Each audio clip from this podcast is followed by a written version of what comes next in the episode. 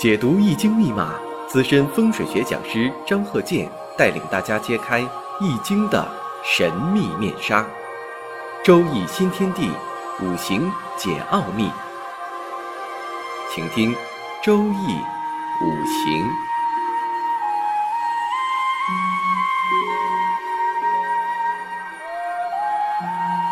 上山微电台荣誉出品。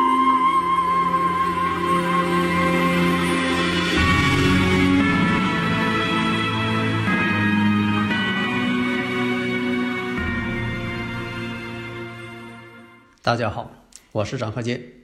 周易五行这一堂，我们看这个例子：壬子、辛亥、乙卯、丁亥。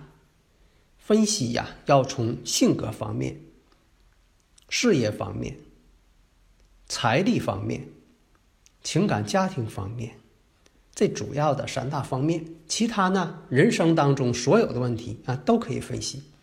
有的朋友啊，总爱问呐，都能啊计算出什么？人生当中方方面面呢，至少在我这里，人生当中所有问题都可以涉及，以至于说你生活当中碰到的怪现象啊，解释不了的问题呀，你不管是日常生活当中的各种问题啊，大家应该明白各种问题啊，在我这里呢都有答案。首先呢，对他事业的发展取向。那这个必须得看，为什么这个事业呢？它决定了他的人生社会地位。经常听我课的啊，这些朋友啊，你看我一般回答呀、预测呀，都是啊用啊我这个语音啊来证明我就是张鹤剑教授本人嘛。所以你不管说我节目当中啊有什么问题呀、评论呐，有的时候你从这个大家的评论当中能看出来啊，这个人评论的这人的水平怎么样？社会层次啊等等，他都能反映出来。专业人士或者是水平很高的人，哎，他提的问题都有水平。他绝对不是说啊同行啊互相的贬低呀，或者是一群黑粉啊键盘侠呀。那么有的朋友啊，你看提出问题说这个年飞星有没有逆飞的？那么他为什么能提出这个问题呢？当然了，他学这方面了，达到一定水平了。但是有一点啊，会发现你这个九宫图啊，九宫飞星啊，这个图哈，如果按照我们传统的排法，你像呢上边呢是南，下边是北，哎，你飞星的时候呢，这飞星啊，年飞星肯定是顺飞。为什么说它一定是顺飞呢？日月星辰它永远是东升西落啊，它不会说太阳从西边出来。那为什么会有人问说这个年飞星？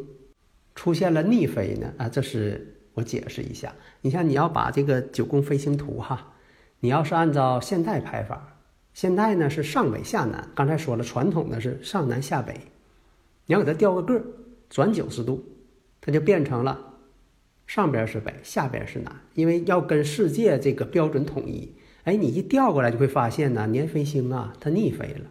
所以在这我说一下，只是说你看的角度不同啊。其实年飞星都是顺飞的，那为什么还有飞星当中有逆飞呢？这个是根据天体运行啊。你像这个行星啊，它会出现逆行啊，只有行星会出现逆行这种状态。这种状态，行星逆行呢，你像火星啊逆行，其实呢它是人为的一种错觉啊。这些行星其实它都在围绕着太阳顺行。啊，出现逆行了，那是相对运动。那有的朋友啊，可能听我课听好多年了，啊，提出这么个问题，说张教授啊，听你课呢，就说子山五相啊，鬼山丁相啊，都属阴啊，都属阴。你像这个子山五相八运呢，啊，鬼山丁相啊，四律三弊禄中啊，那为什么三弊是逆飞，四律怎么顺飞了呢？不都应该？逆飞吗？这个呢，可能是听课呀不太仔细。我讲啊，你不能光看子山午相、癸山丁相是属阴，你就全逆飞呀。你得看这个卦象啊。那四律它在哪个卦呀？三弊在哪个卦呀？然后你再找人元龙啊、天元龙啊、地元龙啊，你再看看是属阴属阳，那才能决定是逆飞呀。那这个地方真就是个瓶颈啊！好多学员学到这儿就学懵了。所以你不能看到属阴你就全逆飞，看到属阳就全顺飞。我们这堂课呀，时间呢都是也有限度的，我不可能在这里呢把课程再讲一遍。这个呢，听听我以前课程，或者听啊张鹤健教授全凭看圈里的理论，那大家慢慢也就会了。实在听不会呢，要这个啊学习专业的东西呢，当然了就得呃一对一的讲了，否则的话在这里呢，我没法符合所有人的所有要求啊，因为大家呢水平啊都参差不齐。那么还是刚才分析，你看这个生日五行壬子、辛亥、乙卯、丁亥。一看呢，有偏官，有正印，一般有官印相生的，不管是正官偏官呢，一般是正官和正印，人呢都比较有一种光明状态，但是呢也不全是，你还得综合分析啊，你不能说以偏概全，以点带面，那不行。各种的人的心理倾向，有的时候你光分析呀，说这个人呐是因为压力大呀，等等怎么样啊？我们呢要从心理学和五行学这个角度分析他的内心，都是想着什么？你看，有的人呢又是明星啊，又是这个有一些地位的人呢，有的时候他也抑郁，有一种某种心理的倾向，阴暗面的倾向。你要从这个五行学上分析，就能找到答案。有的人呢是知识面啊太窄，你像我上一堂所讲到的。像有电视节目啊，飞机发动机的一些啊认识，那当然你说那太专业了，但是还应该去了解，否则的话就不会有说这个人呢第一次坐飞机，啊为了这个平安，结果呢往这个涡扇发动机里呀扔硬币，因为他不知道那涡扇发动机是干什么的，飞机怎么能飞呀？为什么能够起飞呀、降落呀、左右盘旋呢？那原理都不知道，当然不需要这些，太专业了。但是哪个部件有重要性啊？你得明白吧？你不至于说的啊，随便搬那个安全门吧？所以这都是常识啊。那为啥他不知啊？为啥他做出这种匪夷所思的事情呢？就是因为知识面太窄，他不知道嘛。所以啊，你研究五行学，你不管研究哪方面，一些知识，平常的常规性的知识都应该明白。你不能老说上学的时候老师没讲，以这个为借口。那么一看这个五行，壬子、辛亥、乙卯、丁亥，这一看呢，食神呢虽然有，但是呢自作结角，有两个亥水，水呢比较旺盛，那么需要呢火呢去暖局，这个时候呢火呢就很重要了，但是呢也不能太多，太多就会克制官煞。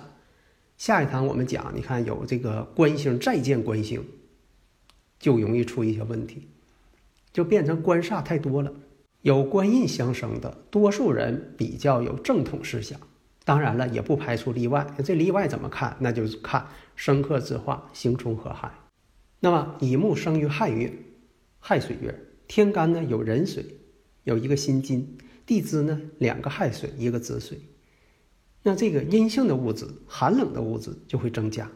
丁火呢自作结角。如果这是男士呢，那思想呢是比较趋向于正统。婚姻呢也是比较稳定，关键是事业方面，一般是走公职的非常多。你像我断事业呢，基本断个八九不离十。那么大局给定下来了，你看事业的层次啊，婚姻情感方面呢，财运问题呀，这几大项，哎，你都给他定好了，那其他的呢顺理成章。所以啊，你像以前评论《红楼梦》啊，有些这个评价这么说的。